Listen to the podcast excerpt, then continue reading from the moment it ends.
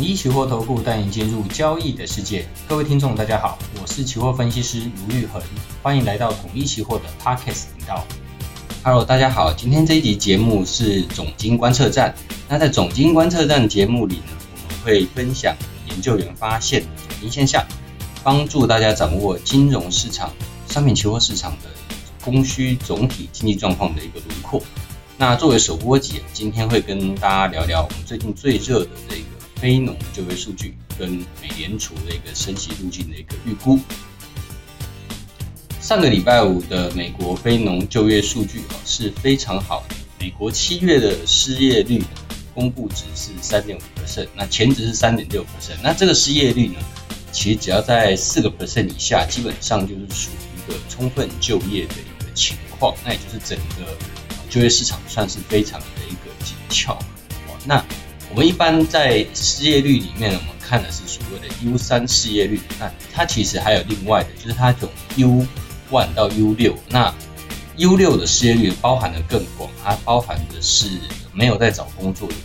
的这一块。那目前公布的值是六点七五的是。因为我们知道说，如果这个人他不找工作的话，那他当然就不算在劳动人口里面了。那他本来可能在啊。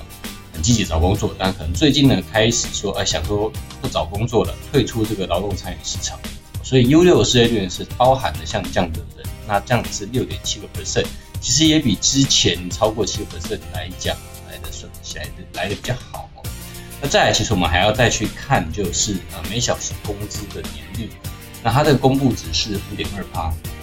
那之前是五点一个 percent，那预测是稍微下降，是四点九。那五点二趴是代表什么意思？就是呃每小平均每小时的工资其实是持续的在往上走高，也就是企业在呃找人的这一块，他们其实是愿意去提高薪资的这一块。那也代表说整个呃薪资跟呃物价呃螺旋性通膨的这样子的情况可能会延续。那所以呢，当非农非农就业数据很好的时候呢，我们可以发现说礼拜上礼拜五的美股。反应反而是比较震荡偏弱一点点，为什么？因为很好的一个经济就业数据，代表说联总会去强力去面对通膨这样子的一个政策措施哦，是有它的一个合理性哦。所以在就业数据很好的情况之下，我们可以发现说，说上礼拜五的这个美债的殖利率是飙涨，然后美元呢重新回到一个比较强势的格局。那黄金呢，则是开始去做一个回落。那原本呢，在九月的这个二十到二十一号，就是啊美国时间这边，他们会联准会召开他们九月的会议。啊那市场原本是预期说，在九月可能就只升两码，因为它在六月和七月都升了三码之后呢，在七月的一个会后声明里面提到，他会按照这个经济数据这边会去做后续的评估，所以没有比较长期的一个指引。而在这样的背景之下呢，在这一次的七月非农数据里面显示，工资仍然是在持续的去做一个上涨，就业市场很紧俏。那这样子就造成说，嗯，美联储如果在九月也升三码，它是有它的一个合理性。所以原本升三码只有三十四个 percent 的一个几率，那它这个几率是怎么预估？它是用呃，它他们这个期货。利率期货这一块，三十天期的利率期货去预估说，啊啊，在那个时间点，它的利率大概是在多少？它的一个几率分布状况。那从三十四个 percent 在这个消息公布之后呢，就拉高到了一个八十个 percent，可能会升三码。那升两码的几率可能只剩下三十点五个 percent。所以这样看起来哦，其实六月联准会升三码，七月升三码，那现在预估九月也要升三码。那在这么高的一个预期之下，很有可能在今年年底，可能美国的基准利率就会去接近到四个 percent。那虽然非常非农就业它是一个落后的指标，因为我们现在是八月份，它公布的是一个七月的一个状况。那在九月二十、二十一号他们开会之前，还会有一个，就是从九月去发布报八月的一个报告。那如果呃。就业市场仍然是很紧俏的话，那九月可能升三码的概率是非常高的。那大家可能会觉得说，像它到底升两码、升三码，对整个股市或是对经济的一个影响性。那我们在这边也顺便跟大家去做一个解说，因为联总会去升息，它的目的是要去打击通膨。那他们通打击通膨是从需求端去打击通膨，所以当他去把利率提高之后呢，你的资金呢就比较容易从股市或是从消费的的这一端呢去移到呃。存款定存的这一段，或者说从银行这边来讲，他们可能放款的呃的数目呢，可能就会变得比较少一点点。那从借款人这边来讲，你现在借款你会需要付到比较高的利息，那对于你借款的成本，对于你的意愿这边会受到影响。所以当联总会去做升息，或是让他去做缩表的时候，事实上他在做动作，就是把资金从市场上去做一个收回。那它所影响的呢是市场的需求端，就是市场的购买力呢会下降，啊，那个购买意愿，购买意愿跟它的呃资金的紧俏程度可能会比较紧。原本可能可以很轻易的跟银行贷款来去做一些扩张性的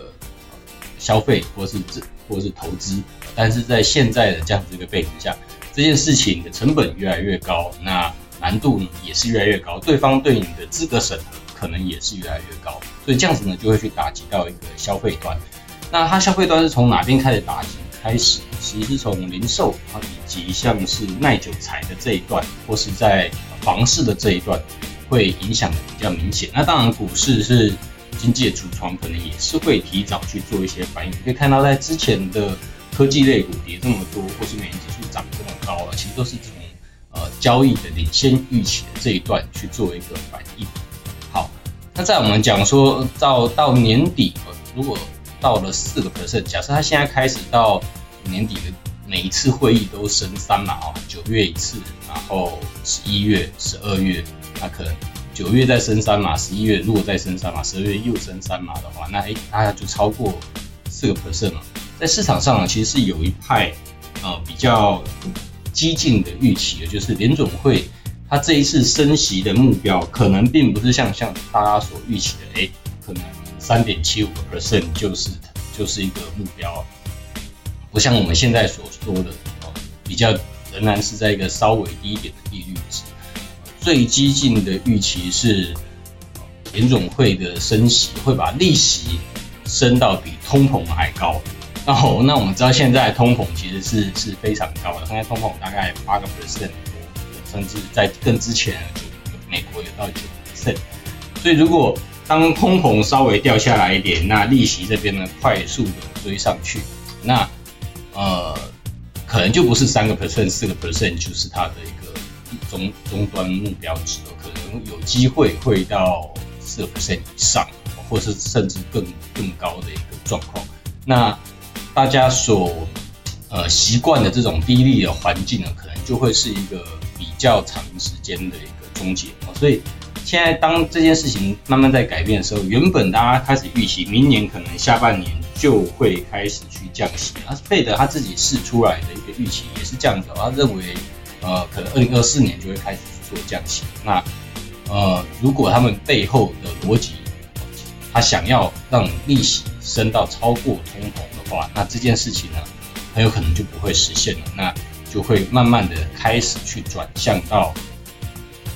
降息的时间点可能会延后，然后当利率变高的话呢，股市的估值呢又会重新的再调整，因为当利率提高，无风险利率提高的时候呢，对于所有股票的估值都是一个呃比较不利的一个因素。那这个呢，我们有时间了再去提，因为它是一个比较细部的，呃，公应该说股。股市的一个评价，股票的评价，那其实股票评价我们会有用一些模型去做评价，比如说啊高等比例模型啊，或者是 CAPM 这个资本资产定价模型。那去做一个定价的时候，通常这个无风险利率提高的话呢，就会让股价大幅度的一个下修。这也是为什么这一次科技类股下修的非常严重的一个。因素之一啊，就是股票的资产的重定价。那在我们台股这边，我们可以发现一些比较重量级的电子权值股，在这一波的修正是修正蛮凶的。虽然在最近这一个月啊，是展开了蛮有像样的一个反弹，再加上说政府在这边呢积极的去做一些护盘，但是呢，呃，经济基本面这一块东西并不是因为护盘就可以做改变的，反而是呃护盘减少了短线上的一个恐慌的冲击，但是反而会让你忽略了真正经济面的一些因素。那我们今天作为首播集，先在这边告一段落，那后续呢再请大家持续的关注我们。一起问 Podcast 频道，欢迎大家关注与分享我们的频道，动动手指开启小铃铛，才不会错过我们的节目哦。